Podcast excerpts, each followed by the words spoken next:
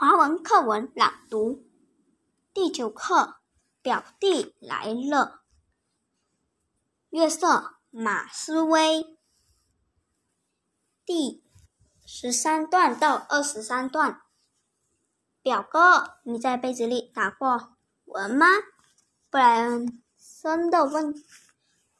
没有，那是怎么玩的？丹丹从来没有玩过这这类游戏。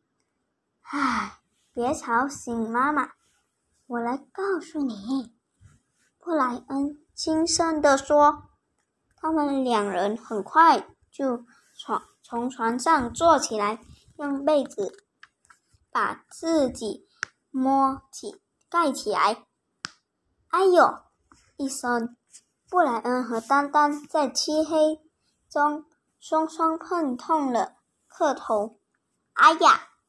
丹丹还来不及反应，就在毫无防备之下，抵抗不了布莱恩的攻力，往后倒在床上。我我要把你拿下！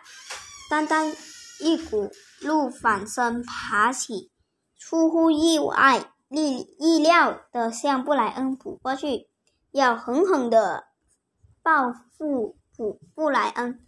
游戏继续玩下去。啊啊啊！